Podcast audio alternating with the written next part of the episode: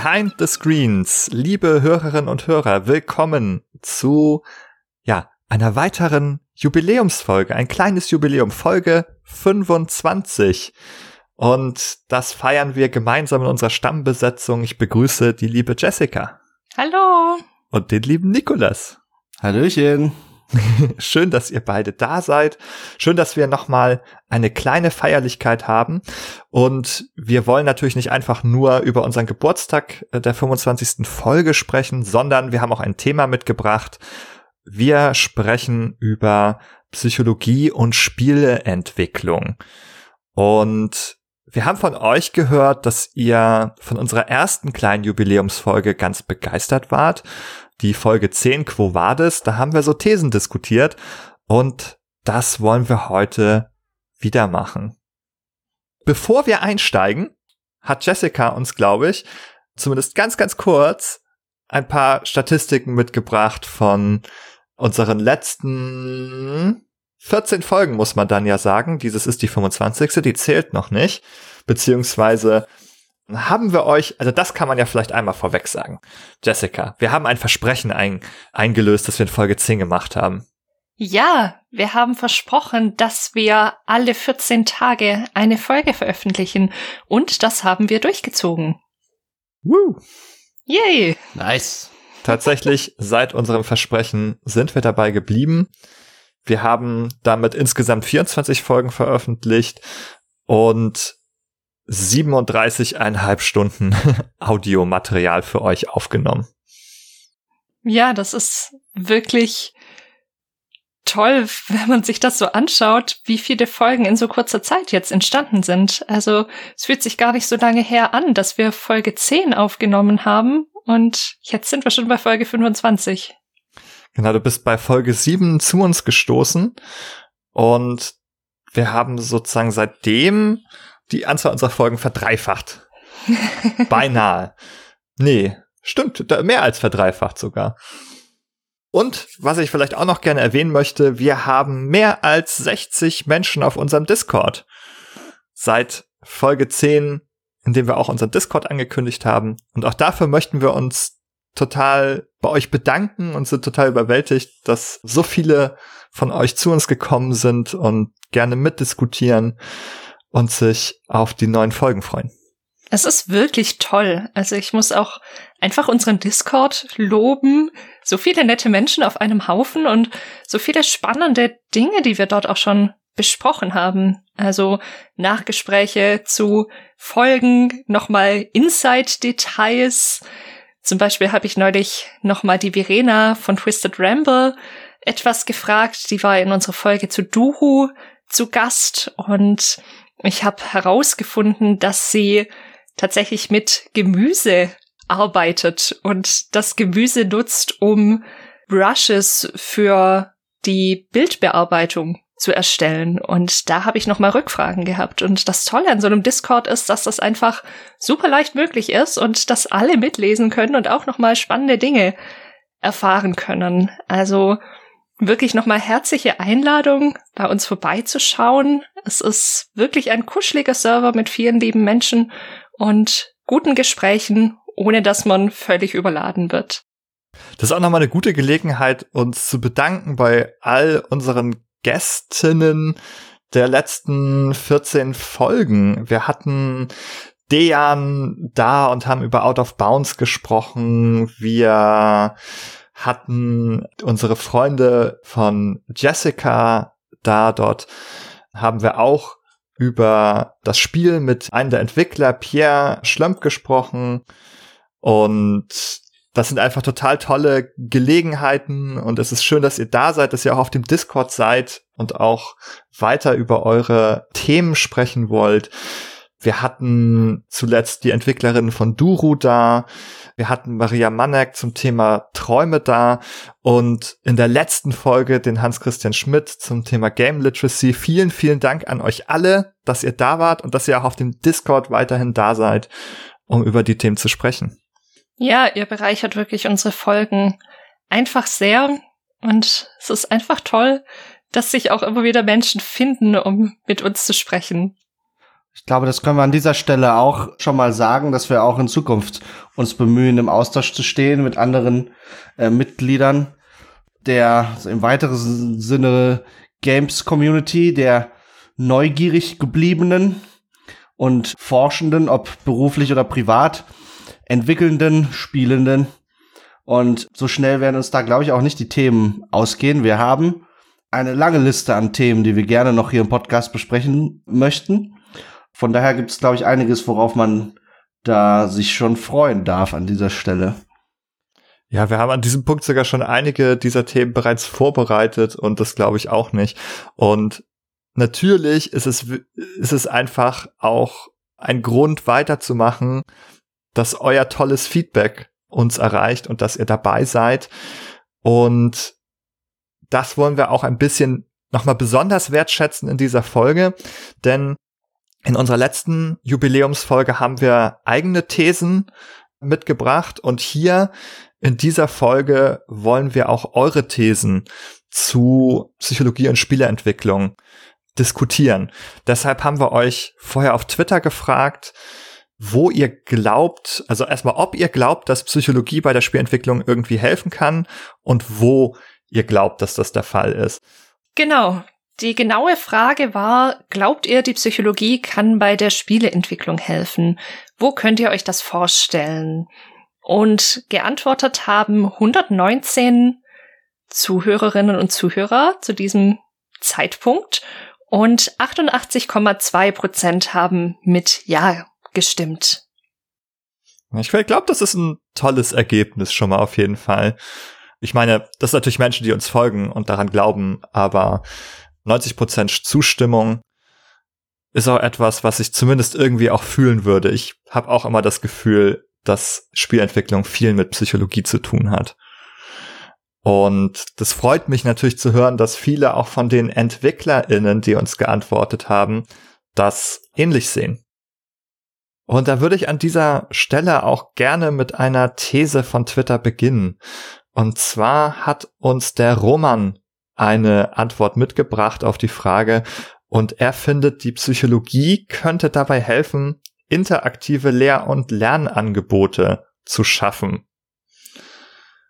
Und er fügt noch so ein bisschen hinzu, dass es vielleicht darum gehen könnte, so Designelemente so zu gestalten, dass sie möglichst zum Setting passen und passend wahrgenommen werden. Das ist ein bisschen breiter gefasst als nur Games, aber es gibt ja auch durchaus eine Sparte von Serious Games, in denen auch das Lernen eine Rolle spielt. Was glaubt ihr? Ja, also generell das Thema spielerisches Lernen ist ja ein wichtiges Thema in der Pädagogik, wenn es also allgemein um auch um wissensvermittelnde Prozesse geht. Einfach weil das Spielen ja ein, ein Verhalten ist aus dem natürlichen Verhaltensrepertoire des Menschen. Das muss man eigentlich nicht das Spielen an sich muss man eigentlich nicht lernen, muss man nicht üben, muss man nicht trainieren, sondern in jedem von uns steckt ein Spieler, schon von, äh, von Säug vom Säuglingsalter an. Da haben wir alle grundsätzlich eigentlich die Befähigung zum Spielen. Und das ist natürlich etwas, woran man anknüpfen kann, wenn man zum Beispiel Medien entwickelt und gestaltet, die Wissen vermitteln sollen. Und zwar ohne dass dies als anstrengend und künstlich und Energie auf, aufwenden irgendwie empfunden wird, sondern wenn das auf einer spielerischen Art und Weise passiert, dann ist es so eine Art natürlicher Zugang zum menschlichen Geist und auch vielleicht zum Gedächtnis, um diese Sachen dort abzulegen, die man dort ablegen will, Wissen als Pädagoge, aus pädagogischer Sicht. Und wie der Benny schon meinte, da gibt's ja, das, also da gibt's ja schon einige Sachen, die die es dann versuchen, zum Beispiel, indem man Unterrichtseinheiten in Minecraft irgendwie abhält zu Themen von Physik oder äh, Geografie, Geologie und so weiter.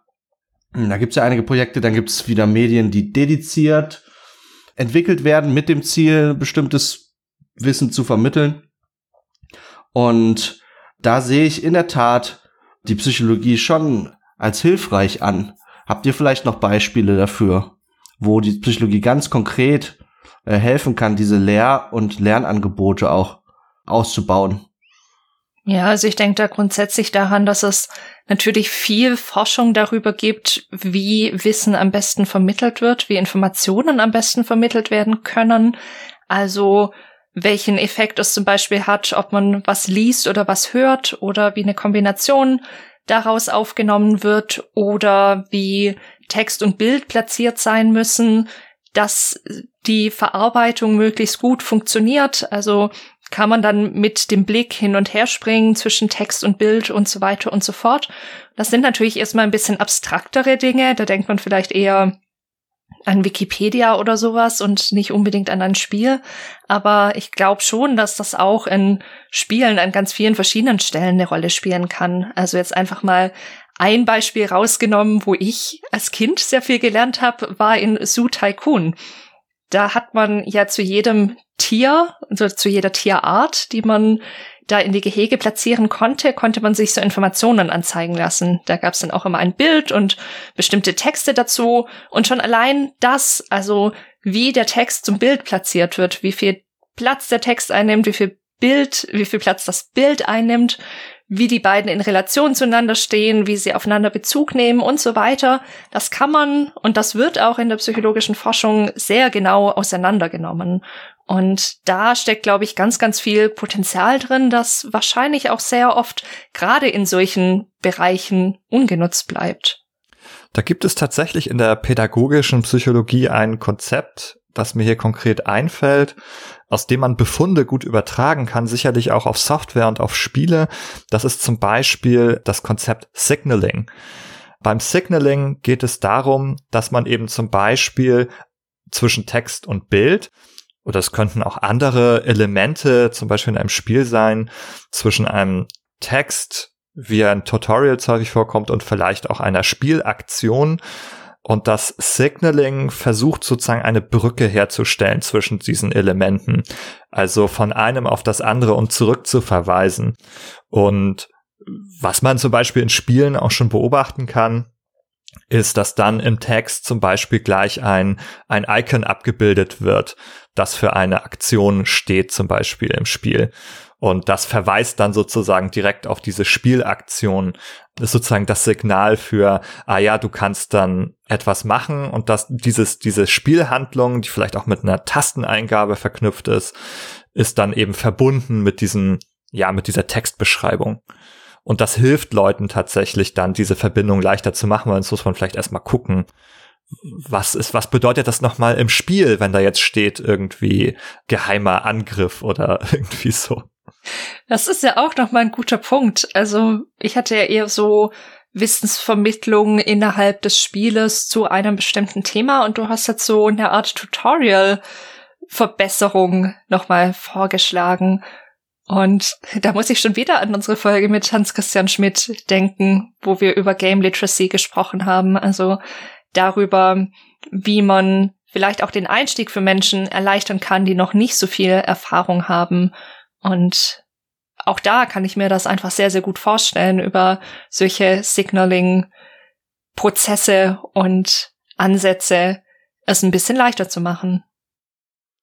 Nun möchte ich da vielleicht einmal kurz den, die Perspektive ändern, indem man einen Schritt zurückgeht und sagt, okay, das sind jetzt Vorschläge, die sind von psychologischen Erkenntnissen informiert, aber möglicherweise sind die nicht aus dem Raum der Psychologie jetzt in die Videospielentwicklung eingetreten, sondern die, vieles davon wird auch so eine Art tradiertes Wissen sein, das aus dem Game Design selbst kommt das sind also Erkenntnisse, die dort gewonnen sind, zum Beispiel durch empirische, einfach durch Erfahrung, durch, durch vergangene Experimente, gameplay-technische auch und so weiter, die sich äh, psychologischer Mechanismen oder einer Psychologik bedienen, also die darauf angewiesen sind, dass unser Gehirn so funktioniert, wie es funktioniert, die aber also nicht, also deren Entwicklung nicht ihren Anstoß nahmen an einer psychologischen Theorie oder so aus jetzt dem akademischen Bereich. Und wir sind da also quasi in so einer Schnittstelle zwischen Game Design, Psychologie, wo beide Richtungen grundsätzlich möglich sind. Die Psychologie kann aus ihrem Theoriefundus heraus bestimmte Entwicklungen beim Game Design informieren, aber der andere Richtung ist genauso gut möglich. dass wir Befunde haben aus den Game Studies, Erfahrungswerte, ja, ein, eine, ein, ein Fundus an Erfahrungen, den sich über die Jahre so ansammelt, der vielleicht nicht formalisiert ist in einem akademischen Programm wie an der Universität mit der Psychologie und so weiter. Natürlich gibt's auch die Game Studies ja mittlerweile an Hochschulen und so weiter. Aber auch diese andere Richtung ist möglich, dass die Psychologie auf diesen Fundus blickt an Erfahrungswerten und schaut, okay, warum funktioniert das denn überhaupt so? Ja? Und daraufhin dann wiederum eigene Theorien vielleicht entwickelt. Und das, denke ich, ist etwas, was man bei jedem dieser Thesen auch irgendwo im Hinterkopf halten kann, äh, dass diese, diese gegenseitige Befruchtung, dass das also ein Prozess ist, der in beide Richtungen irgendwie abläuft und funktioniert. Ja, ich stimme dir da erstmal grundsätzlich zu, aber ich sehe auch ein paar kleinere Probleme sozusagen in, an den Stellen, wo ich etwas über Spielentwicklung weiß. Zum Beispiel hört man sehr häufig, dass Erkenntnisse, die in der Spielentwicklung gewonnen werden, nicht sehr gut weitergegeben werden können, sozusagen an die nachfolgenden Generationen oder an die neu anfangenden, da das sozusagen der Durchlauf sehr, sehr groß ist und sehr, sehr viele, die jung angefangen haben zu entwickeln, die Branche auch wieder verlassen, weil die Arbeitsbedingungen häufig als sehr anstrengend gelten und auslaugend und viele wechseln dann später in andere Bereiche. Und so geht halt dieses gewonnene Wissen wieder verloren. Und überhaupt, glaube ich, muss man sagen, dass diese Erkenntnisse in der Spielentwicklung eben ja häufig auch hart erarbeitet sind. Also durch viel Try and Error, durch Ausprobieren funktioniert dieses, funktioniert jenes. Und ich könnte mir da zumindest vorstellen, dass wenn man dort sozusagen ein bisschen Forschungswissen aus der Psychologie reinholt, dass man diese Prozesse ein bisschen erleichtern kann, dass man sie abkürzen kann, dass diese Erarbeitung ein bisschen weniger hart ist, weil diese, viele dieser Erkenntnisse eben schon existieren und teilweise unfassbar gut belegt sind in der psychologischen Forschung. Voraussetzung dafür wäre natürlich, dass äh, da ein reger Dialog stattfindet zwischen diesen beiden Welten. Und ich würde jetzt ja auch unser Projekt Behind the Screens ein bisschen dort einordnen, dass wir durchaus ja am Austausch interessiert sind, auch mit zum Beispiel Videospielentwicklern, mit Leuten aus der Praxis. Und wir würden dann, wir sind quasi die Vertreter ja dann einer auch bis in weiten Teilen akademischen Psychologie. Und dieses spannende Feld, was da sich auftut, genau in dem bewegen wir uns ja auch als unser Projekt, unser Podcast-Projekt, ne? Genau, und das ist auch glaube ich, ein Teil oder ein Grund, warum wir auch diese Folge machen, warum wir dieses Thema gewählt haben, um auch diesen Austausch ein bisschen anzuregen und ja, zu verbessern vielleicht auch. Ich glaube, damit äh, haben wir uns schon ausreichend fortbewegt von der Ursprungsthese. Vielen Dank an Roman für diese Idee. Ich würde dann tatsächlich mal weitergehen und eine neue These für uns in den Raum werfen. Eine, die ich interess besonders interessant fand, besonders ist das Thema SpielerInnen effizient lenken. Und das habe ich, glaube ich, zweimal gesehen. Einmal von Kevin Hese, vielen Dank, und einmal von Mana Soup Interactive, die uns geantwortet haben. Und da ist ein bisschen die Idee, ja, wie kann ich denn eigentlich die Leute, die SpielerInnen, die vor meinem Spiel sitzen, so durch die Welt, durch die Spielumgebung lenken, wie ich es intendiert habe. Und die Idee ist, dass die Psychologie hier helfen kann. Was denkt ihr? Ja, das ist in der Tat eine interessante These. Ähm, ich würde der vielleicht sogar noch hinzufügen, das eigentlich Interessante wäre, Spielerinnen effizient lenken in einer Weise, in, in der sie es gar nicht mitbekommen. Denn Spielerinnen zu lenken ist eigentlich nicht so schwer. Man entzieht ihnen die Kontrolle über das Spielgeschehen, über die Spielfigur und lässt sie zum Beispiel durch eine Cutscene irgendwie durchlaufen. Das ist also 100% effiziente Lenkung, weil die Kontrolle über die Spielerinnen und Spieler quasi beim Entwickler liegt. Nun wird das aber ja zu Recht als ein bisschen häufig als oder es, es, es wächst ein Bewusstsein in der Spielerschaft dafür, dass diese Cutscene-Orgien, wie wir sie noch vielleicht aus den 2000er, 2010er Jahren kennen, dass die auch durchaus äh, Nachteile mit sich bringen für die für die Spielerfahrung. Ja, dass man das Gefühl hat, man ist lange passiv, man ist eben gelenkt, man hat wenig Kontrolle, man hat wenig Agency und genau dort könnte halt die Psychologie einsteigen, denn natürlich haben die Entwickler ein Bedürfnis danach, die Spielerinnen zu lenken. Das ist quasi so ein bisschen wie eine Überraschungsparty, wenn jemand Geburtstag hat und dann muss man die Person halt auch in diesen Raum bringen, wo hinter den äh, im Dunkeln hinter dem Sofa und hinter den Tischen die Leute versteckt sind, die dann hervorspringen und sagen, Überraschung, Geburtstagsparty. Und das ist ja in Spielen auch so. Da haben Entwickler und Entwickler etwas vorbereitet, was quasi wartet, so ein bisschen hervorzuspringen. Und das kann natürlich dann nur passieren, wenn die Personen auch dahin gehen. Deswegen will man das gerne erreichen. Und das ist ein guter Punkt, den du ansprichst. Wenn man in der Cutscene auf Räder gesetzt wird, dann weiß man natürlich so, ja, okay, das wird jetzt so mit mir gemacht. Da habe ich keinen Einfluss mehr drauf. Ich hab, kann nichts mehr eingeben. Und da geht einem natürlich auch eine Gelegenheit verloren einer Selbstwirksamkeitserfahrung.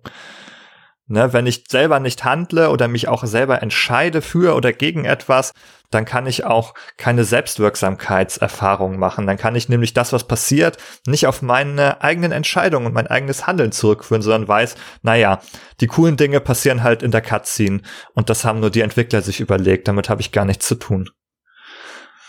Jetzt wäre aber die Frage, wie kann man es besser machen? Da hast du jetzt schon ganz viele wichtige Punkte angesprochen. Was mir ganz spontan jetzt an der Stelle auch noch einfiel, war, nach dem, was du gerade gesagt hast, dass es da ja auch ein bisschen darum geht, die Entdeckerlust der Spielenden positiv auszunutzen und in die richtige Richtung zu lenken. Und ich glaube, das hat sehr, sehr viel mit Wahrnehmungspsychologie zu tun das ist ja was, worüber wir auch schon ein bisschen in unserer Folge zu Open Worlds gesprochen haben, weil natürlich insbesondere da dieses Thema auch eine Rolle spielt. Also wenn, wenn es eine Quest gibt, wie führe ich die Person am besten zu dieser Quest hin? Gibt's nur die Möglichkeit, auf einer Karte einen Marker zu platzieren und die Person muss sich dann nur anhand dieses Markers fortbewegen? Oder wie kann ich, wie kann ich eine Person in die richtige Richtung lenken? Und da gibt's natürlich super viele Dinge, die auch über die klassische Psychologie hinausgehen oder nicht nur Bereich der Psychologie sind, also sowas wie können Landmarks zum Beispiel eingesetzt werden, um eine Orientierung in einer Open World zu erleichtern. Wie kann eine Karte möglichst so gestaltet sein, dass sie mit mit inneren Landkarten in Anführungszeichen, also solchen Mental Maps gut korrespondiert und so weiter und so fort. Also da gibt es schon auf dieser Ebene, wenn, wenn wir jetzt mal dieses Open World Thema drüber stellen, ganz viele Möglichkeiten, ich glaube, man kann sehr viel aus der, der, ganz grundlegenden Wahrnehmungspsychologie auch lernen. Auch zum Beispiel darüber, was für Fehler Menschen typischerweise machen. Also aus kognitiven Fehlern lernen und diese vermeiden zum Beispiel auch, wenn Objekte zu ähnlich aussehen. Dann werden die verwechselt. Ab wann sind Objekte sozusagen unterschiedlich genug in ihrer Gestalt, das weiß sozusagen dann wieder die psychologische Forschung.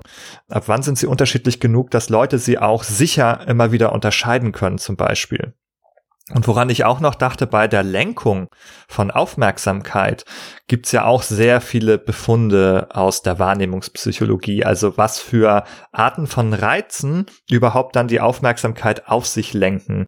Und ein Mittel sozusagen, also ein allgemeines Prinzip ist sozusagen das von Kontrast. Also um das kurz zu erzählen, dass halt etwas, das von der, vom Mittelwert quasi einer Szene visuell herausspringt, fällt sozusagen ins Auge, das lenkt die Aufmerksamkeit auf sich. Das kann zum Beispiel eine Helligkeit sein, also ein Ort, der sehr gut ausgeleuchtet ist. Das wird in Spielen tatsächlich schon häufig benutzt. Das ist, glaube ich, auch ein intuitives Wissen bei der Spielentwicklung. Da lenkt man, dann richtet man einen Scheinwerfer quasi auf das Loch in der Hecke, wo man durchschlüpfen soll, zum Beispiel. Aber man kann sich auch vorstellen, mit Farbe zu arbeiten, also eine Farbe, die sonst wenig vorkommt in einer Szene. Das muss nicht rot sein. Rot ist nicht automatisch die Signalfarbe. Wenn die ganze Szene rot ist, dann hilft vielleicht ein blauer Ton oder ein weißer, äh, um die Aufmerksamkeit auf sich zu lenken. Und das muss man halt sozusagen berücksichtigen. Wie ist meine gesamte Szene gestaltet und wie muss ich ein Element dann äh, anders gestalten, dass es her hervortritt. Äh, zu diesem Thema, die Spielerinnen effizient zu lenken, gehört natürlich auch, sagen wir mal, die dunkle Kunst dazu, die zum Beispiel zum ähm, Be Bezahlen von Mikrotransaktionen und so weiter zu bewegen. Ich habe das Gefühl, das ist ein Thema, was wir an anderer Stelle auch schon ausführlich besprochen haben, aber das soll an dieser Stelle jetzt vielleicht nicht unerwähnt bleiben.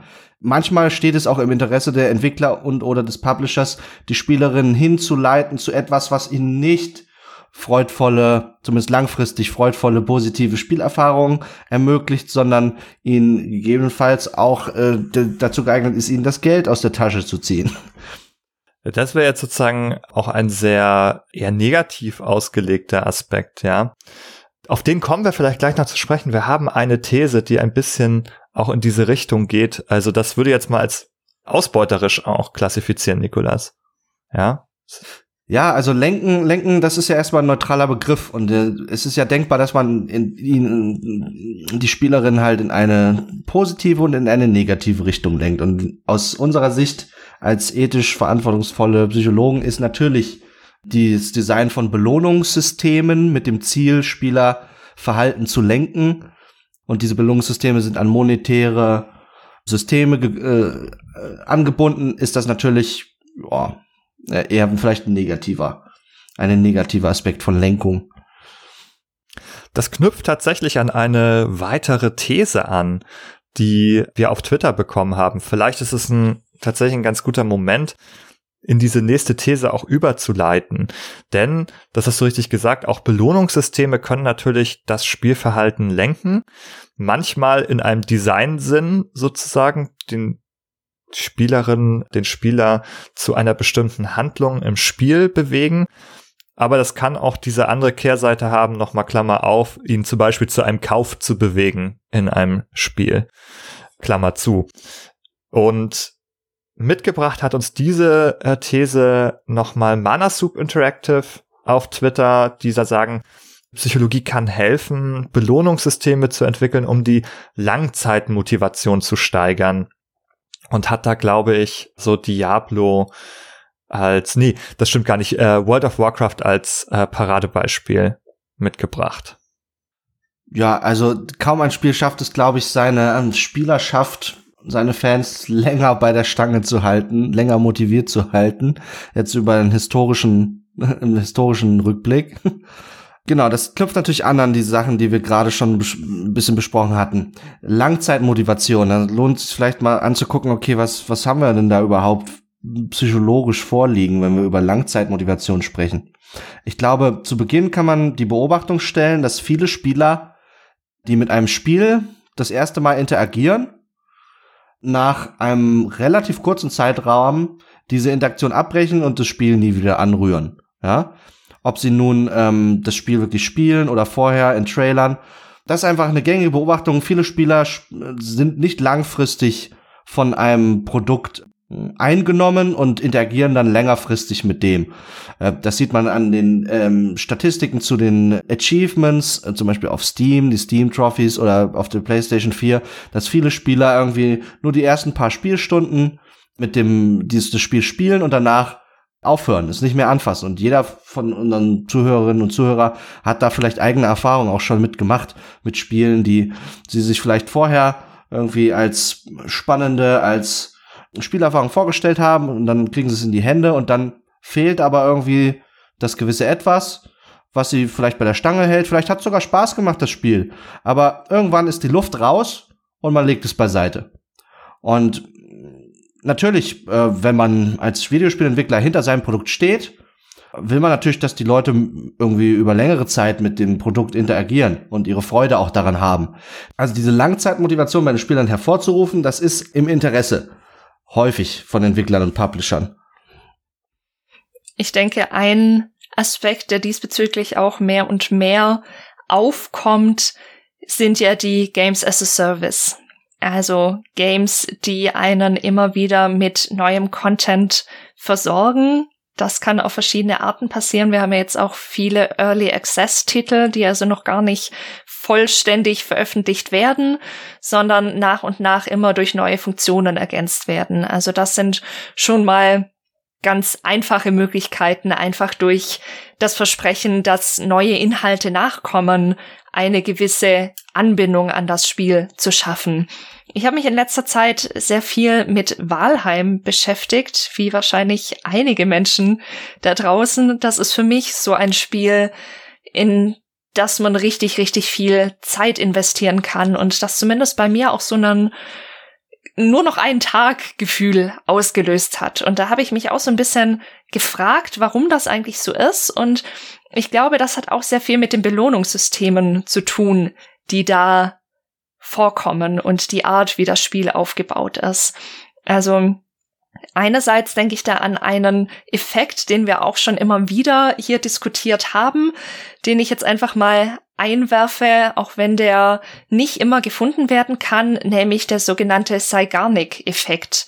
Das bedeutet, dass eine Handlung oder eine Aufgabe, die man zum Beispiel eben auch in einem Spiel haben kann, dass man die besser erinnert, wenn sie noch nicht abgeschlossen ist. Und Walheim macht das eigentlich ständig.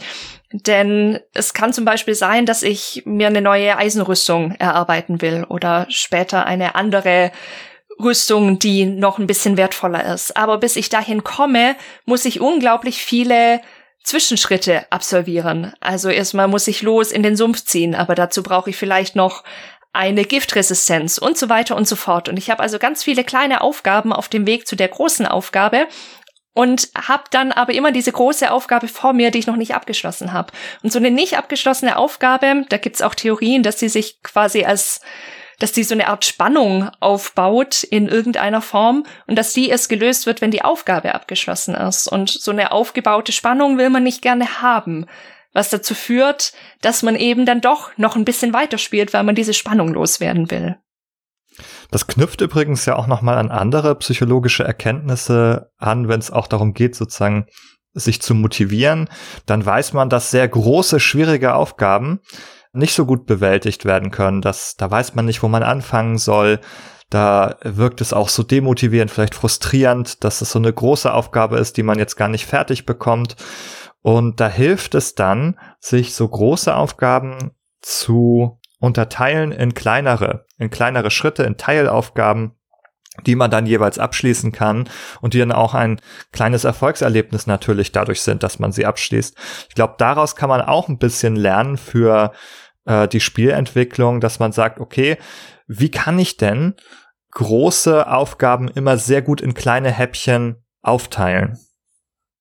Ich glaube, ein anderer Punkt, der auch noch eine große Rolle spielt, der, den ich zumindest bei Walheim beobachtet habe, und ich glaube, dass das auch was damit zu tun hat, dass man da so viel Spielzeit reinsteckt, ist, dass Walheim sehr gut darin ist, Fortschritt zu visualisieren.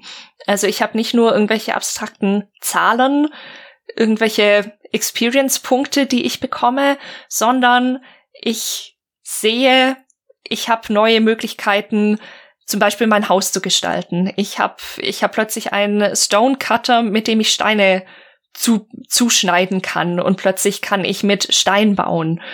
Ich kann mein Haus größer machen, ich kann ein größeres Boot bauen und so weiter und so fort. Also die Art, wie ich Fortschritt so darstellen kann, dass er mich belohnt, ist, glaube ich, ein, ein spannendes Feld, das eben auch ganz, ganz viel mit Psychologie zu tun hat, dahingehend, was man als belohnend empfindet. Und das ist eben häufig was, was man möglichst konkret sieht, möglichst wenig abstrakt, möglichst zum Anfassen. Ich würde noch mal allgemein hinzufügen, ich glaube, die These ist insgesamt relativ unstrittig. Also sogar dahingehend, dass ich überzeugt bin, dass gerade bei solchen großen Studios wie vielleicht Blizzard bereits längst PsychologInnen daran arbeiten, diese Sachen zu entwickeln und oder zumindest äh, psychologische Erkenntnisse, die existieren, dazu verwendet werden in diesen Studios. Auch zum Beispiel bei äh, Free-to-Play-Spielen, bei denen es Teil des Geschäftsmodells ist, Personen zu kleinen Käufen zu bewegen. Die bauen natürlich, sind darauf angewiesen, bauen darauf auf. Und da bin ich überzeugt, dass bereits äh, psychologische Erkenntnisse dort verwendet werden, um das zu erreichen. Und da würde ich vielleicht sogar dem eine Antithese so ein bisschen entgegenstellen und sagen, ich würde dort fast lieber weniger Psychologinnen sehen, die ihr Wissen gebrauchen oder eher missbrauchen, um ausbeuterische Praxen zu entwickeln. Ja, das ist, ist mir tatsächlich auch ein Anliegen. Ich glaube, das hat auch damit zu tun, dass man sich anders als im medizinischen Beruf oder sowas nicht einem, ja, einer, einem Eid unterzieht, der Schaden abwendet von den Menschen. Das tut man natürlich in der Psychotherapie, aber nicht als freier Psychologe oder Psychologin irgendwo auf dem Markt. Und da ist natürlich schon die Frage, unter welchen ethischen Grundvoraussetzungen man arbeiten möchte. Und ich glaube, dass Menschen da auch in der Psychologie sehr unterschiedlich gestrickt sind, wie weit sie gehen. Also für mich wäre das zum Beispiel ein Bereich, in dem ich niemals arbeiten wollen würde, weil ich das mit meinen ethischen Grundeinstellungen nicht vereinbaren kann. Genau, ich glaube, die Essenz daraus ist ein bisschen klar, die Psychologie kann helfen, auch Motivation, Langzeitmotivation zu entwickeln für Spiele.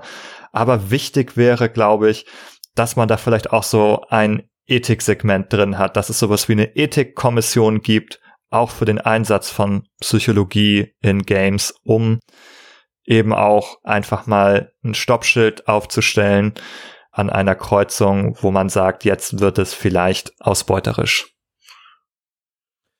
Die ausbeuterischen Elemente in der Videospielbranche, die beschränken sich ja nicht nur auf das Verhältnis zwischen in der Regel Publishern und den Spielerinnen, die mit den ausbeuterischen Produkten, ich beziehe mich jetzt explizit auf welche, die so sehr fragwürdige Mikrotransaktionsgeschäftsmodelle äh, haben, aufweisen, sondern dieses ausbeuterische Element schlägt sich auch nieder äh, in den Arbeitsbedingungen der Videospielentwickler, in den Arbeitsbedingungen in der Branche selbst.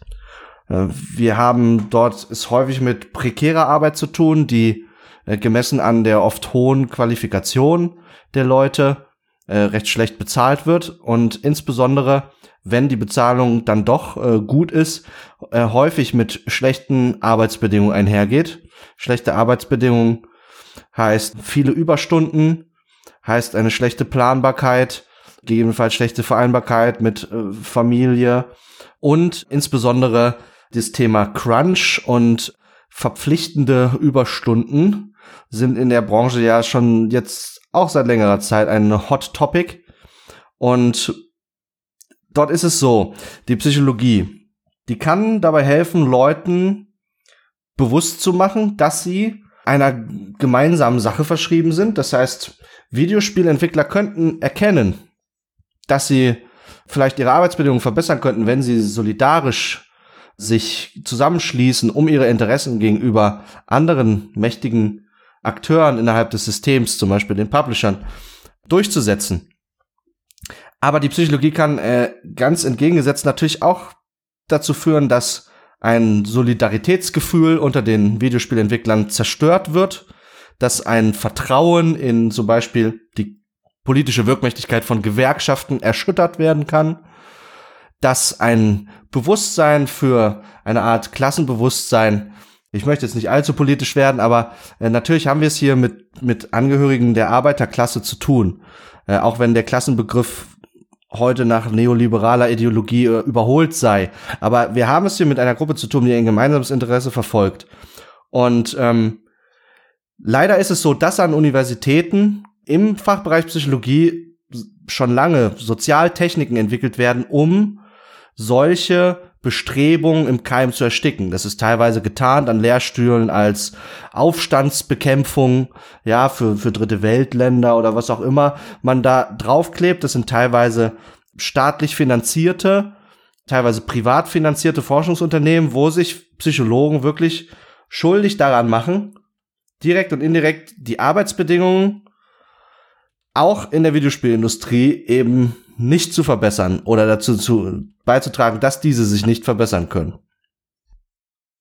Ja, das verweist jetzt auf jeden Fall insgesamt natürlich darauf, dass die Psychologie auch als Wissenschaft natürlich jetzt nicht automatisch gut und nützlich ist, sondern dass es durchaus natürlich davon abhängt, wer und wie mit welchen Interessen die Erkenntnisse benutzt. Die sind ja sozusagen auch nicht immer oder eigentlich nie in einem komplett luftleeren Raum nur eine abstrakte Erkenntnis, sondern die stehen natürlich immer in Verbindung zu tatsächlichen Entwicklungen und Gegebenheiten. Und da ist der Grad vielleicht manchmal schmal, also zu beurteilen, wird es gerade vielleicht dazu verwendet, etwas sozusagen ethisch Fragwürdiges auch zu unterstützen. Also wird jetzt diese Erkenntnis tatsächlich verwendet? Nehmen wir die Sozialpsychologie, um Gruppen voneinander zu trennen, die äh, um zu verhindern, dass sie zusammenarbeiten,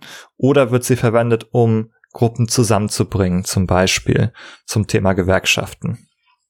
Ja, Nikolas, du hast da mal wieder eine sehr dystopische und pessimistische These rausgehauen.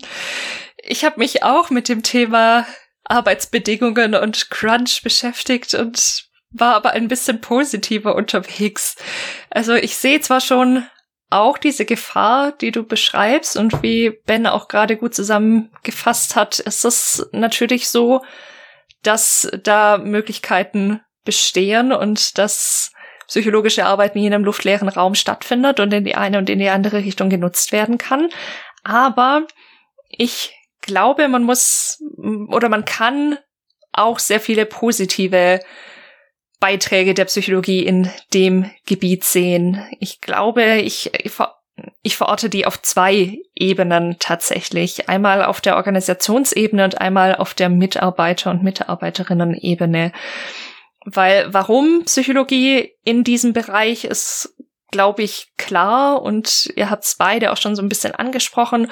Wir haben einfach viele Leute, die nach fünf bis zehn Jahren ausgebrannt die Branche verlassen und in einem anderen Bereich arbeiten, weil wenig Geld, viel Arbeit, Ehen gehen zu Bruch, Kinder, die vielleicht da sind, haben dann wenig von dem Elternteil, weil schlechte Vereinbarkeit von Beruf und Familie und so weiter und so fort. Und das Problem dabei ist ja, nicht nur, dass Menschen darunter leiden, sondern dass damit auch super viel Expertise verloren geht, die die jungen AbsolventInnen logischerweise noch nicht haben, wenn die frisch aus der Ausbildung kommen.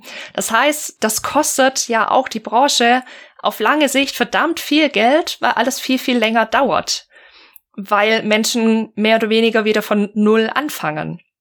Deswegen wäre es klug, die Psychologie da eben gerade positiv einzusetzen und nicht dafür, die Menschen noch mehr in prekären Arbeitssituationen zu halten, um sie noch schneller zu verschleißen, weil ich glaube, dass die Kosten langfristig dadurch viel, viel mehr steigen.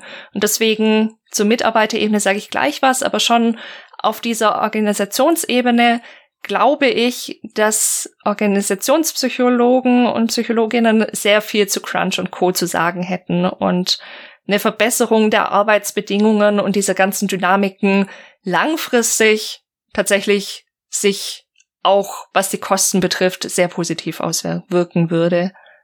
Das Problem gerade bei Crunch ist ja auch, dass es so einer Fehlannahme, auf einer Fehlannahme fußt, die im ersten Moment plausibel erscheint, nämlich dieser, dass wenn Leute mehr arbeiten, mehr Überstunden machen, auch die Produktivität dann mehr ist. Ne? Wenn man mehr tut, kommt auch mehr raus, so der Gedanke.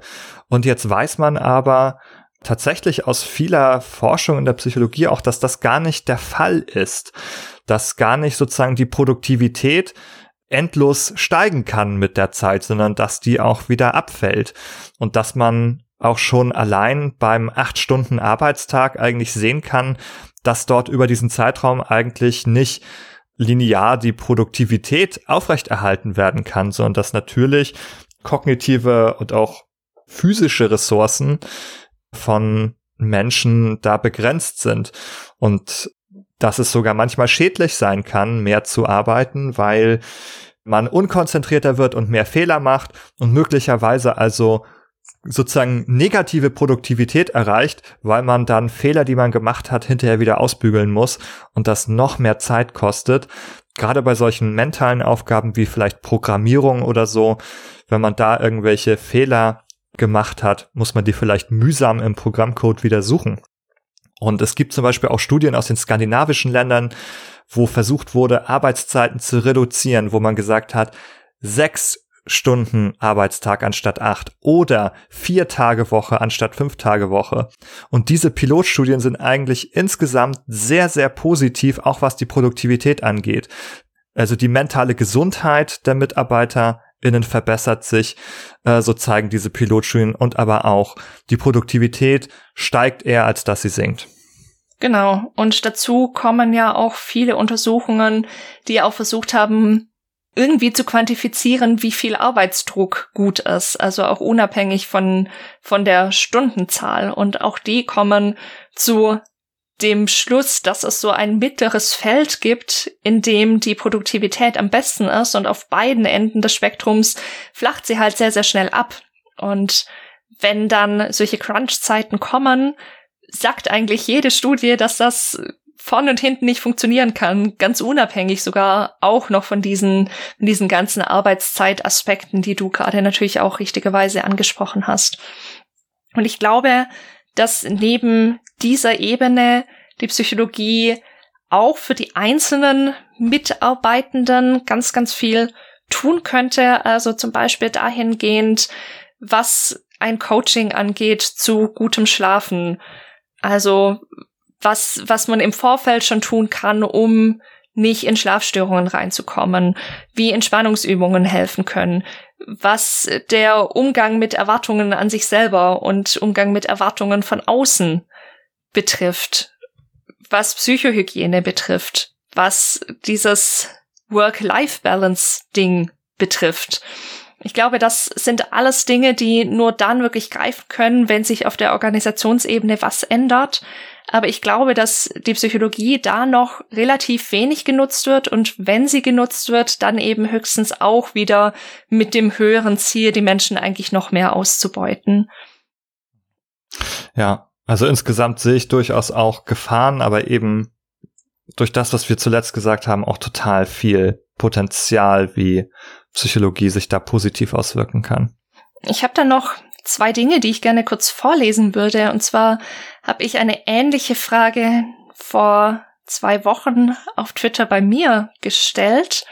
Und da haben, habe ich ganz viele tolle Antworten bekommen und möchte da noch zwei Absätze vorlesen von Michael Reyes. Ich hoffe, ich spreche den Namen richtig aus der hat sich ganz, ganz viel Mühe gemacht und richtig viel geschrieben. Und das finde ich einfach wirklich vorlesenswert und möchte da zwei Absätze draus zitieren. Nämlich einmal noch zum Thema Burnout-Prophylaxe. Da schreibt er, das Thema Burnout-Prophylaxe, welches erwähnt wurde, wäre, glaube ich, ein wichtiges Thema, egal ob man nun in einem großen Studio oder als Indie-Developer arbeitet. Vor allem wäre es sinnvoll, hier Möglichkeiten aufzuzeigen, wie man zum Beispiel als Indie seine Arbeitslast mit oder ohne regulären Job nebenbei möglichst so einteilt, dass Erfolge erzielt und einem Burnout vorgebeugt wird. Ich persönlich kann zum Beispiel nicht die Leistung bringen wie andere und frage mich oft, wie man mit einem Vollzeitjob nebenbei noch drei bis vier Stunden am Tag an einem Projekt arbeiten kann, ohne irgendwann völlig hinüber zu sein. Und ich glaube, da sind wir auch schon wieder an dem Punkt Erwartungsmanagement. Also ich persönlich kann mir nicht vorstellen und auch aus dem, was die Psychologie da herausfindet, dass das funktionieren kann, dass man zwölf Stunden am Tag produktiv ist. Das ist, glaube ich, was, was eben wieder in diese kerbe Erwartungshaltungen und Einstellungen und realistische Einstellungen schlägt, an denen man da arbeiten muss. Also ich würde es nicht ausschließen wollen, dass es äh, hoch, äh, hochproduktive Individuen gibt, die über überdurchschnittlich viele Ressourcen verfügen, um auch über einen längeren Zeitraum produktiv zu arbeiten. Aber ob man selbst ein solches Individuum ist, da bei der Frage kommt ins Spiel, wie gut kenne ich mich selber. Und dann ist gegebenenfalls auch die Herausforderung da anzuerkennen, dass man vielleicht nicht zu diesen wenigen sind sie beneidenswert? Ich weiß es gar nicht. Äh, Individuen gehört, die ein solches Leistungsvermögen haben. Aber verbunden auch mit dem Gedanken, das ist aber auch nicht schlimm. Selbst wenn man nicht dazu gehört. Ja? Und ich finde, man kann sich da auch fragen, natürlich, warum sind jetzt die vielleicht besonders gut darin? Vielleicht haben die auch einfach schon sehr, sehr gute Strategien entwickelt in Bereichen, die Jessica angesprochen hat, mit Entspannung, mit Schlaf, mit Work-Life-Balance. Vielleicht sind die nur deshalb auch leistungsfähig, weil die halt auch schon geschult und geübt sind, vielleicht auch intuitiv, vielleicht aber auch psychologisch angeleitet, das so zu gestalten für sich, dass es mit einer psychischen Gesundheit vereinbar ist. Und das ist sicherlich keine Selbstverständlichkeit, sondern eben etwas, was man auch lernen muss. Genau, und eben auch dahingehend, wie Nikolas jetzt tatsächlich auch nochmal sehr richtig angemerkt hat, dass Menschen einfach auch sehr unterschiedlich ausgestattet sind an der Stelle. Und bei manchen vielleicht die, Stunde, die Grenze auch schon bei vier Stunden oder sowas erreicht ist. Also das darf man auch nicht vergessen, dass, dass das Acht-Stunden-Ding vielleicht auch nicht, nicht für alle oder ganz bestimmt nicht für alle überhaupt machbar ist geschweige denn noch mehr. Ich würde gerne noch einen zweiten Punkt an der Stelle, weil, weil er wirklich, finde ich, sehr wichtig ist und ich schon von verschiedenen Stellen gehört habe, da auch noch mal gerne reinbringen. Das auch noch mal von Michael, was er schreibt. Ich zitiere, was aber für mich aktuell ganz besonders spannend ist, Imposter-Syndrom, Hochstapler-Syndrom. Ich wage mal zu behaupten, dass so ziemlich jeder Entwickler das früher oder später in bestimmter Ausprägung mal hat. Ich am Beginn meiner Reise in die Spielentwicklung bin so ziemlich täglich damit konfrontiert. Man zweifelt ununterbrochen an seinen Fähigkeiten und seinen Leistungen. Erfolge verschwimmen oder werden davon völlig übertönt. Man fragt sich, was ist daran so toll? Das gab es doch schon tausendmal. Was, wenn du wirklich mal etwas veröffentlichst und die dann merken, dass du ja gar nichts kannst? Das Ding ist eine absolute Katastrophe und macht vieles kaputt. Ich lasse kurz was aus. Abschluss. Dennoch wäre es sinnvoll, hier eventuell einen kleinen, einfachen Leitfaden zu haben, was man in solchen Situationen grundsätzlich versuchen könnte, um diese Gedanken im Zaum zu halten. Also das geht auch nochmal eben in diese Richtung, sich selbst mit seinen eigenen Erwartungen und Erwartungen von außen zu managen, mit dem eigenen Umgang vielleicht auch gnädig mit sich selber sein und ja einen realistischeren Blick auch auf sich zu bekommen. Ich glaube, das sind alles Dinge, wo natürlich auch ein persönliches Coaching dann sinnvoll sein kann, wo Psychologie helfen kann, ja, einfach auch Menschen, Menschen gesünder zu machen. An der Stelle würde ich auch nicht nur das Coaching erwähnen, sondern auch die Psychotherapie noch erwähnen wollen, weil das äh, gängige Verständnis häufig ja ist, dass man also erst die Hilfe von Psychotherapie in Anspruch nehmen sollte, wenn man irgendwie ein klassisches klinisches Symptommuster aufweist, wenn man schwer depressiv ist oder oder eben manisch oder ja, aber es kann eben auch helfen und darunterschwellige Problembereiche sich genauer anzuschauen, sich mit sich selber konstruktiv auseinanderzusetzen und eben solche Sachen wie mit dem Imposter-Syndrom damit einen Umgang zu finden. Ja, da geht es ja darum, dann geht es um Vergleichsprozesse, die irgendwie dysfunktional, ungesund sind, weil man sich immer zum eigenen Nachteil vergleicht, vielleicht mit anderen. Und auch da kann es helfen, wenn jemand Außenstehender, wenn mit psychologischer, psychotherapeutischer Expertise äh, mit einem da in aller Ruhe sich gemeinsam anschaut, was vielleicht dort die zugrunde liegenden Strukturen bei einem selber sind, die einem das Leben manchmal so furchtbar schwer machen. Ja, und auch das, auch das kann ja dann kreative Potenziale auch nochmal zum Vorschein bringen, die vielleicht unter einer Depression, sei sie jetzt klinisch oder subklinisch, wie man so schön sagt, vielleicht auch verborgen liegen. Ja, generell, also der Topos hier des Erwartungsmanagements irgendwie ist da, glaube ich, ganz, ganz groß. Also die Idee, dass man jetzt da ein großes, erfolgreiches Spiel abliefern muss, ist ja vielleicht also durchaus mit einem Wunsch verbunden, das zu tun, aber andererseits, wenn man sich das empirisch anschaut, natürlich werden die meisten Spiele keine Hits. Vielleicht werden fünf Prozent der Spiele ein großer Hit, aber die allermeisten werden es nicht. Und das ist natürlich auch erstmal gar nicht der Anspruch. Ich werde ja nicht dafür bezahlt, dass ich einen Hit abliefere. Das liegt gar nicht in meiner Macht allein als einzelne Person und auch nicht, nicht mal als gesamtes Entwicklerstudio vielleicht auch zu sagen, okay, das liegt ja gar nicht in meinem Einflussgebiet. Das hängt viel damit ab, mit Glück vielleicht, mit einem richtigen Zeitpunkt, mit einer gesellschaftlichen Entwicklung, die vielleicht koinzidiert. Und das sind halt durchaus ein paar Denkideen, Denkmuster, die man da vielleicht mitnehmen kann. Das leitet vielleicht nochmal über zu einem anderen Aspekt und zwar nicht was die mentale Gesundheit der EntwicklerInnen direkt betrifft, sondern was auch die Darstellung von Mental Health Themen in Games angeht. Und da gab es zum Beispiel die Bemerkung von Twisted Ramble Games, die wir ja auch schon hier zu ihrem Spiel Duro zu Gast hatten, dass es hilfreich sein könnte, bei solchen Themen der mentalen Gesundheit PsychologInnen als Consultants zu haben, die man mit Fragen jederzeit ansprechen kann. Was denkt ihr? Ich finde das total sinnvoll. Also ich glaube, wir haben natürlich auch schon genau in dieser Duhu-Folge und auch grundsätzlich immer wieder schon drüber gesprochen. Auch in Folge 10 war das schon eine unserer Thesen, weswegen wir das, glaube ich, jetzt auch nicht zu sehr nochmal austreten müssen. Aber ein Paradebeispiel ist natürlich immer Hellblade, Senra's Sacrifice, wo sowohl Betroffene als auch Professionelle dabei beteiligt waren, dieses Spiel zu entwickeln und das Ziel tatsächlich auch war, eine Darstellung zu finden, die eben nicht stigmatisierend ist und die doch zumindest so ein Gefühl dafür vermittelt, wie sich so eine Erkrankung, in dem Fall eine Psychose, darstellen und anfühlen kann. Und ich glaube, das ist ein sehr, sehr wichtiger Punkt. Auch die Entwicklerinnen von Duru haben uns ja erzählt, dass sie glücklicherweise im Bekanntenkreis Menschen mit psychologischer und psychotherapeutischer Ausbildung hatten, aber nicht jeder hat solche Ansprechpartner und es gibt auch viele Punkte, die man vielleicht gar nicht so sehr auf dem Schirm hat bei der Entwicklung, die vielleicht in eine falsche Richtung gehen, die von einem Klischee unterfüttert sind. Oder zum Beispiel Wortwahl, also vielleicht nicht von Selbstmord zu sprechen. Das ist was, was viele Menschen gar nicht so auf dem Schirm haben und wo Psychologen auch einfach kurz sagen können, hey, Achtung, das Wort ist, ist schwierig, da müsste ein anderes her. Suizid.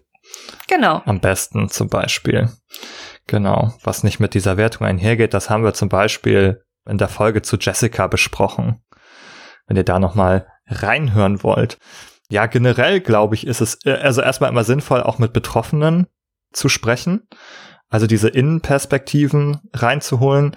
Gleichzeitig, gerade was psychologische Themen angeht und Themen der Psyche, ist man häufig ja sehr schlecht darin, selbst sozusagen zu erklären, wie Dinge in einem zustande kommen. Also man kann sehr gut erschreiben, was man, äh, beschreiben, was man erlebt, aber man ist vielleicht nicht immer sehr gut darin, zu, die Zusammenhänge zu erkennen, wie es in einem dazu gekommen ist. Und da kommt dann sozusagen die wissenschaftliche und auch therapeutische Psychologie dazu, die eben es ja zu ihrer Disziplin gemacht hat, genau diese Sachen zu erklären. Und deswegen glaube ich, ist es immer sehr, sehr wichtig, wenn man sich mit diesen Themen beschäftigt, beides ranzuholen, die Expertinnen, die Professionellen zu holen und auch die Betroffenen reinzuholen. Also natürlich einerseits, um ein gutes, realistisches, angemessenes Bild zu zeichnen, aber auch um den sozusagen diesen Themen auch gerecht zu werden und eben nicht Gefahr zu laufen, da vielleicht auch ein, ein, Stig, ein Stigma zu verbreiten, weil man sich nicht ausreichend damit beschäftigt hat und eben auch von solchen negativen Bewertungen, gerade bei psychischen Erkrankungen, Abstand zu nehmen. Äh, die sind allgemein stigmatisiert. Leute gehen häufig nicht zur Therapie, weil sie Angst davor haben, dass es irgendwie von ihrem Umfeld negativ aufgenommen wird. Also eben nicht zu sagen, jemand ist wahnsinnig oder verrückt oder so, sondern schon damit umzugehen, dass es zu gewissen Grad ein Problem sein kann, eine Erkrankung sein kann, wie auch eine physische Erkrankung, für die man ne, nichts selber kann in der Regel, sondern was einem passiert und was einfach behandlungsbedürftig vielleicht ist oder hilfebedürftig ist. Ja, also eine Normalisierung schlussendlich auch dieses Themas dadurch zu erreichen. Ganz genau. Ja, in diesem Sinne auf jeden Fall vielen Dank für diese These und ich würde jetzt noch mal einen kleinen Zweig beschreiten, eine Abzweigung nehmen, die wir noch nicht genommen haben, wieder etwas weg von diesem übergreifenden Thema von Strukturen der, der Spieleentwicklung hin wieder zu Game Design ein bisschen mehr. Und zwar haben wir hier ein paar Thesen, die Spielfiguren betreffen. Und die erste, die ich zur Diskussion stellen müsste, ist von Kevin Hese auf Twitter, nämlich, dass die Psychologie dabei helfen kann, eine gute persönliche Identifikation mit Spielfiguren zu schaffen. Sich also in die Spielfiguren, die man spielt, hineinzuversetzen. Hm. Da ist zum Beispiel, würde ich da benennen, dass Identifikation durchaus auch ein psychologisches Konzept erstmal grundsätzlich ist, nämlich das Hineinversetzen in eine Rolle oder Situation einer anderen Person und in ihre innerseelischen Vorgänge sozusagen. Und dieses Hineinversetzen kann durchaus auch selber wieder identitätsstiftend für eine Person sein, weil das auch ein Gefühl von Zugehörigkeit erzeugt, dass ich mich einer Person dann oder einer Figur verbunden fühle sozusagen in gewisser Weise. Ich finde die These äh, interessant. Ich persönlich, das ist mein Hot Take zu dem Thema, sehe da den Einfluss der akademischen Psychologie als relativ begrenzt an. Wenn ich mir die Medien vor Augen führe, in denen bei mir eine persönliche Identifikation mit Spielfiguren äh, stattgefunden hat, in denen ich glaubwürdigen Charakteren begegnet bin, deren innerseelische Zustände sich mir quasi offenbarten vor meinem inneren Auge bei Konsum dieses Mediums, dann sind das Medien, die in der Regel hergestellt worden sind von Leuten, die mit der akademischen Psychologie ziemlich wenig am Hut hatten. Ich denke jetzt auch an den Bereich Literatur und Film, den möchte ich hier nicht explizit nicht ausklammern. Das sind die großen Literaten, die diese tollen Werke geschrieben haben, wo man eben solche Identifikationsfiguren findet und glaubwürdige Charaktere, die haben das aus einer anderen Haltung heraus erzeugt, diese, diese Medien, als mit einem, mit der Brille einer akademischen Psychologie. Das sind häufig intuitive Ausdrucksformen einfach dessen, was sich, was man so in einem bewegt als Künstler. Ja, das ist jetzt vielleicht ein bisschen abstrakt, aber ich glaube, dass das Prozesse sind, wo also ein, ein bisschen ein technischer, auch ein bisschen ein kalter Blick, wissenschaftlicher Blick vielleicht gar nicht so viel dazu beitragen kann. Ja, ich weiß nicht, ob ihr das genauso seht, aber ob ihr da äh, widersprechen würdet. Ich glaube, es kommt bisschen drauf an, was genau du erreichen willst. Also worüber die Psychologie forscht und Aussagen machen kann, sind eben so Themen, unter welchen Umständen kann Empathie funktionieren, also in was für in was für einem Zustand muss sich die Person befinden, um überhaupt in der Lage zu sein, Empathie einem Gegenüber entgegenbringen zu können. Wie kann das aussehen? Das sind Dinge, da kann ich mir vorstellen, dass sie durchaus relevant sein können. Solche Dinge wie, wo passiert das genau im Gehirn? Wie kann man das messen und so weiter? Das ist natürlich kein Bereich, der da wirklich relevant ist. Ein Bereich, der natürlich was dazu sagen kann, sind Psychoanalyse und überhaupt die psychotherapeutischen Gefilde. Aber ja, also ich sehe, ich sehe es ein bisschen gespalten. Ich glaube, dass der Psychologie oft da ein bisschen zu viel zugetraut wird, was, was solche Dinge angeht. Da hast du, glaube ich, schon ganz recht, Nikolas. Aber ich glaube schon, dass es Forschung gibt, die auch relevant sein kann an der Stelle.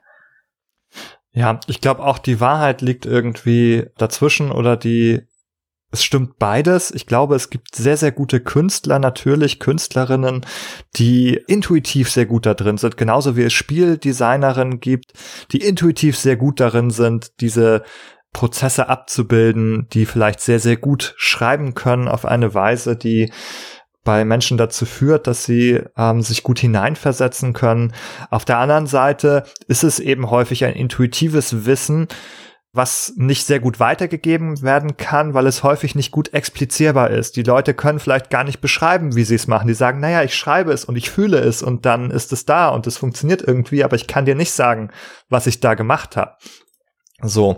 Oder die Tipps beschränken sich vielleicht so auf Allgemeinplätze, die vielleicht einer Person helfen können, einer anderen nicht. Ich meine, das wäre der Unterschied eben zu so einer Wissenschaft, die eben jetzt ganz konkrete Bedingungen erforscht, unter denen etwas passiert. Und was mir hier zum Beispiel einfällt, ich würde einfach einen Befund einmal mitbringen, um das zu illustrieren.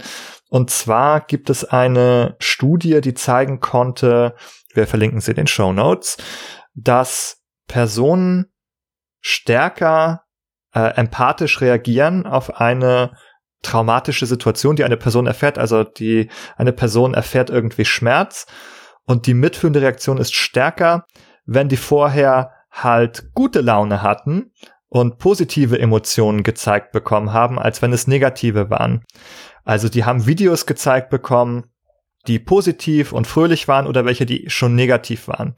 Und wenn es vorher schon negativ war, fiel eben diese Reaktion auf die, auf die Schmerz, auf den Schmerz eines, eines anderen Menschen viel, viel geringer aus. Und das ist ja etwas, was man durchaus anwenden kann, wenn du sagst, wenn du jetzt diese Szene stärker machen möchtest, wenn du willst, dass die Leute mehr mitfühlen, dann bau vorher eine Sequenz ein, die sozusagen eher eine positive Valenz hat. Und schon hat man sozusagen einen Anhaltspunkt, wie man arbeiten kann wenn man das nicht intuitiv kann, wie, wie einige sehr gute KünstlerInnen. Ich finde den Punkt nicht schlecht. Ich bin persönlich nicht ganz überzeugt. Ich muss auch an eine Einlassung denken einer meiner Professoren aus der Studienzeit, der uns jungen Psychologiestudierenden schon im ersten Semester einbläute. Also der Grund, warum sie alle Psychologie studiert haben, also da sollten sie noch mal drüber nachdenken, weil also das werden sie hier nicht finden im Studium. Denn, also wenn sie interessiert sind daran, was irgendwie das, das seelische Erleben von Menschen auszeichnet oder so, dann sollten sie lieber Dostoevsky lesen. Äh, und, aber dann können sie sich die Zeit hier in der Vorlesung sparen, weil hier geht es um andere Dinge, die auch interessant sind. Aber die eben nicht genau in diesen Bereich reinstoßen, wie vielleicht die These von Kevin Hese. Große Kunst, nachvollziehbare, psychologisch interessante Charaktere auch und solche Geschichten. Äh, da wird zwar das Wort Psychologie bemüht, aber äh, es ist in diesem Zusammenhang ein anderes äh, Verständnis von Psychologie, als es diese akademisch institutionalisierte Psychologie hat. Aber das eigentlich Interessante liegt doch vielleicht möglicherweise eigentlich in diesem, in der psychologischen Reichhaltigkeit von zum Beispiel Literatur, und so weiter. Deswegen habe ich auch die Psychoanalyse da noch ein bisschen mit reingebracht, weil das schon noch mal eher ein Feld ist, das sich natürlich mit dem Innenleben von Menschen beschäftigt, als es die akademische Psychologie tut. Genau, ich denke, man kann festhalten, die Psychologie ist sicherlich nicht das einzige, was hilfreich sein kann in der Beantwortung dieser Fragen und sicherlich gerade auch, dass Bereiche der Kunst, und des, des kreativen Schaffens genauso eine wichtige Rolle haben. Das haben sie heute auch. Ich würde vielleicht die einzige Lanze, die ich hier nochmal brechen würde, ist die zu sagen, das ist natürlich schon etabliert, aber auch auf die Psychologie mal zurückzugreifen, erscheint mir leider nicht so etabliert zu sein. Und das würde ich mir vielleicht so als Ergänzung zu den bereits auch ähm, etablierten Methoden wünschen. Wir haben noch eine ganz ähnliche These oder ähnlich ist vielleicht zu viel gesagt, aber eine, die ganz gut anknüpft. Und zwar geht es darum, Psychologie kann dabei helfen, eine in Klammern psychische Charakterentwicklung nachvollziehbarer oder sinnvoller darzustellen, schreibt äh, Julina auf Twitter.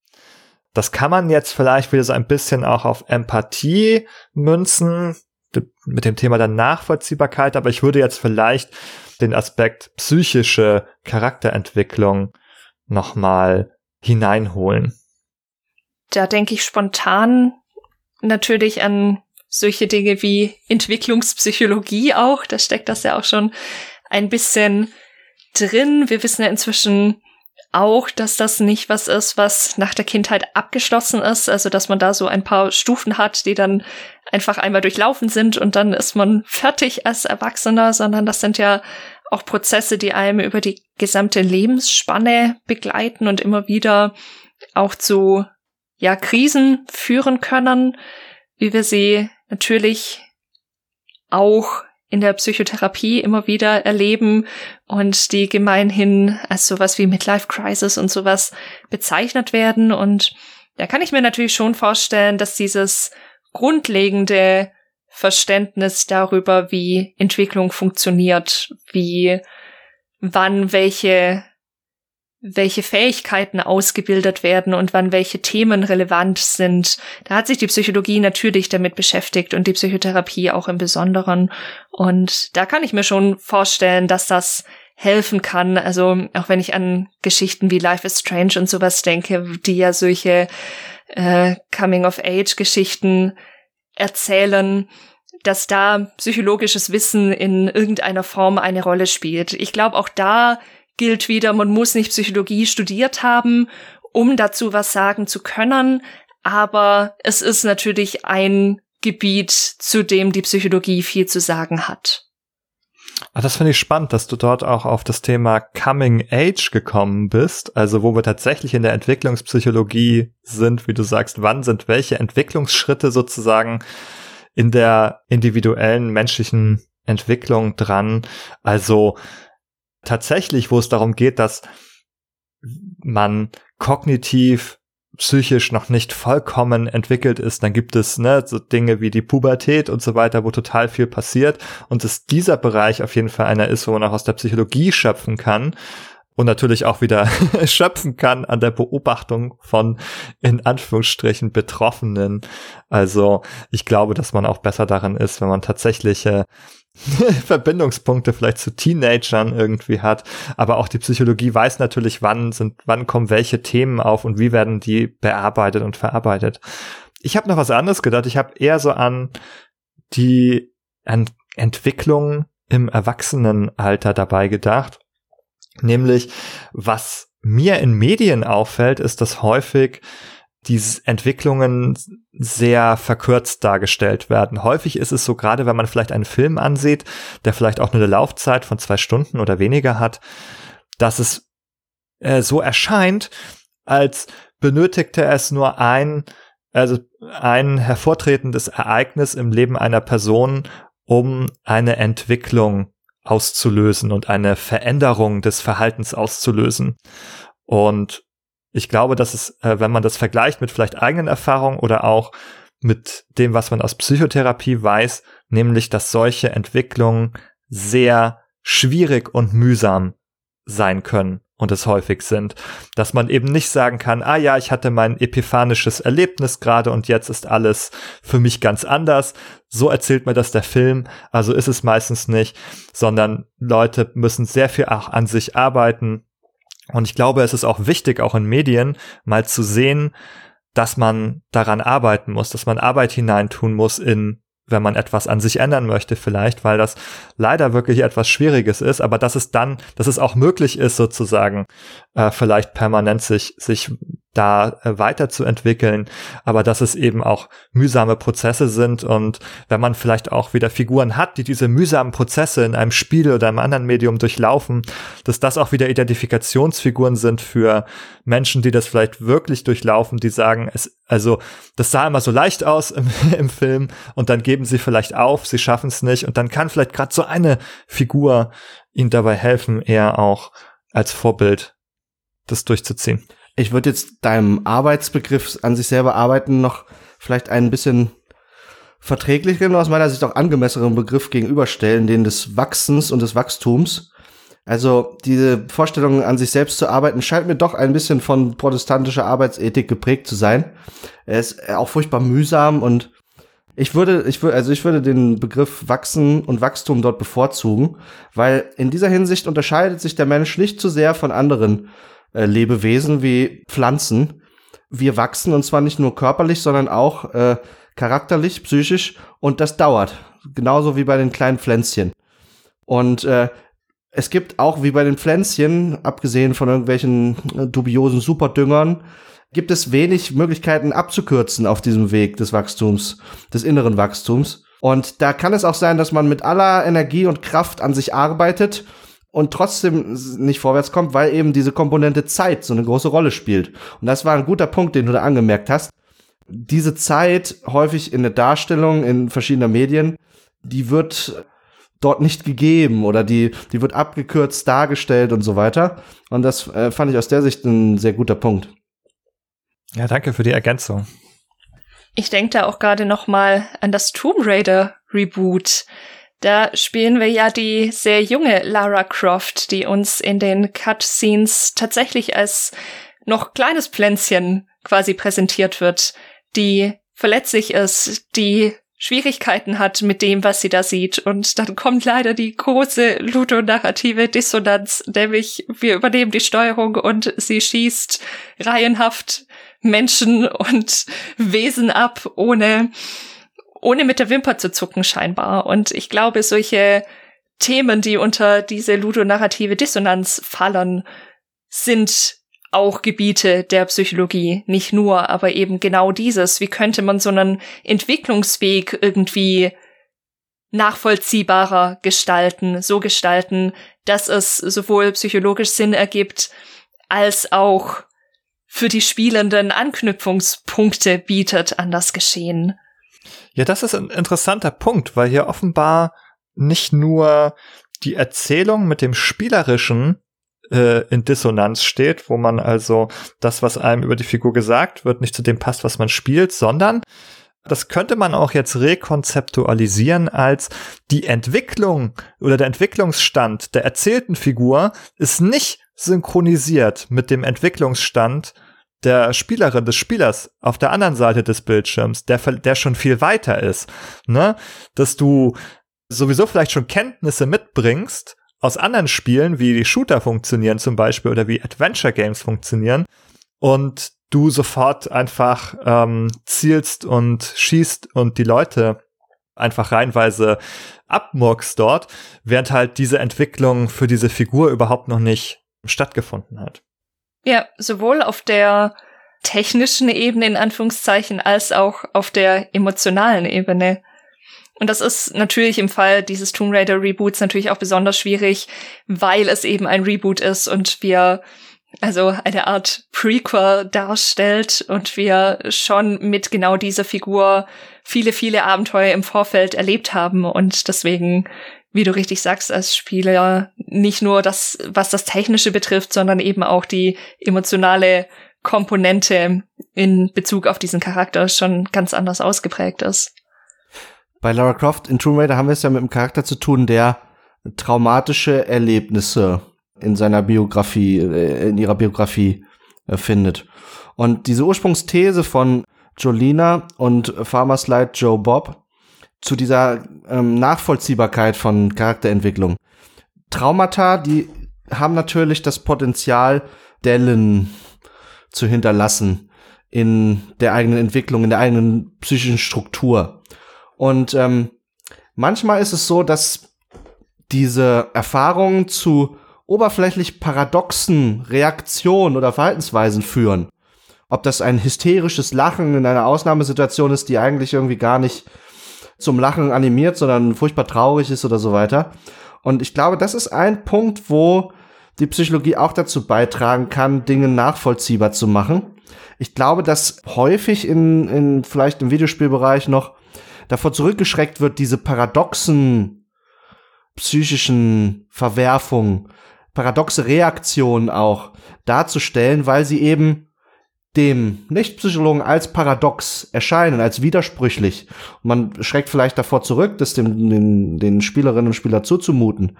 Aber eine realistische Darstellung von diesen häufig ja sehr üblen Themen, die in Videospielen so verhandelt werden, mit viel Gewalt und so weiter. Da würde es eigentlich helfen, wenn man diese Paradoxie in manchen Verhaltens- oder Gefühlsäußerungen auch von Charakteren, wenn man die begrüßt und eben nicht versucht aufzulösen für den Spieler, indem man dann doch eine klischeehafte Reaktion auf irgendein ein schlimmes Event oder sowas dann dort nachzeichnet.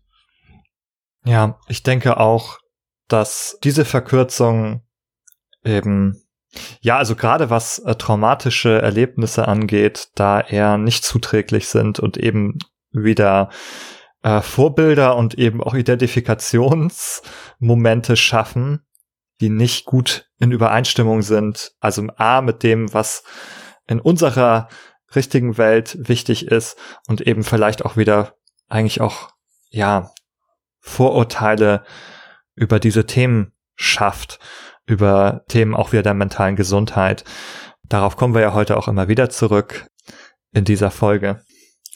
In diesem Sinne, äh, vielen Dank an Julina für diese These. Und ich würde sagen, wir nähern uns damit auch tatsächlich dem Abschluss unserer heutigen Folge. Äh, ich bedanke mich auch nochmal bei allen, die uns auf äh, Twitter geantwortet haben, die uns ihre Ideen und Thesen mitgeteilt haben. Vielen, vielen Dank dafür. Äh, ich hoffe, auch euch und allen anderen hat, hat unsere Diskussion über diese, über diese Thesen geholfen und ein Stück weitergebracht oder zumindest, ja, vielleicht ein paar Ideen auch angeregt, auch für die Entwicklerinnen, Entwickler, die uns zuhören. Ich habe am Ende noch mal so ein paar nette Zitate mitgebracht aus den aus den Tweets, die wollte ich uns einfach uns allen nicht vorenthalten. Die machen mich einfach nur glücklich und freuen mich und deswegen will ich die Folge damit abschließen. Zum Beispiel schrieb der Tim Hildebrand, Fachleute sollten immer konsultiert werden. Und das ist zwar einerseits sehr allgemein, aber andererseits auch nicht verkehrt, würde ich sagen. Wenn ihr etwas macht, was eine Expertise einfordert, dann fragt auch die Leute, die diese Expertise haben. Und was ich auch natürlich sehr schön fand, ist der Satz gewesen von Julina, die menschliche Psyche ist allgegenwärtig. Warum? Weil wir ja häufig gerade beim Thema Games auf die Games schauen, etwas, das wir hier im Podcast ja so ein bisschen aufbrechen wollen, indem wir auch auf die Menschen schauen. Und deswegen finde ich es eine gute Erinnerung, dass auch beim, beim Spiel, beim digitalen Spiel, die menschliche Psyche allgegenwärtig ist. Und zuletzt noch ein, ein Satz von Kevin Hese, den ich auch unterstreiche persönlich, nämlich Game Design und Psychologie gehören zueinander. Ja, wunderbar, Benny. Das sind schöne abschließende Worte.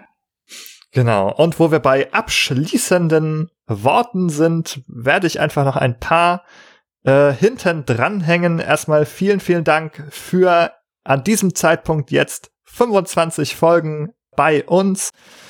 Behind the Screens findet ihr auf iTunes. Dort könnt ihr uns abonnieren. Dort könnt ihr uns auch ein kleines Jubiläumsgeschenk für 25 Folgen hinterlassen.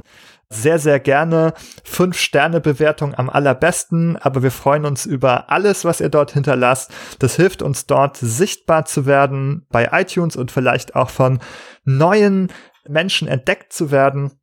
Wenn ihr mit Spotify unterwegs seid, könnt ihr uns auch dort abonnieren. Einfach bei Spotify nach Behind the Screen suchen und den Follow-Button drücken. Und wenn ihr auch zukünftig mit uns diskutieren wollt, weitere Thesen habt und vielleicht auch über diese Folge mit uns sprechen wollt, dann könnt ihr das tun, indem ihr einen Kommentar hinterlasst unter diesem Beitrag auf unserer Website oder indem ihr auf unseren Discord kommt und weiter diskutiert. Und an diesem Punkt bleibt eigentlich nur zu sagen, ich freue mich auf die nächsten 25 Folgen. Bis dahin. Auf die nächsten 25. Auf die nächsten 25.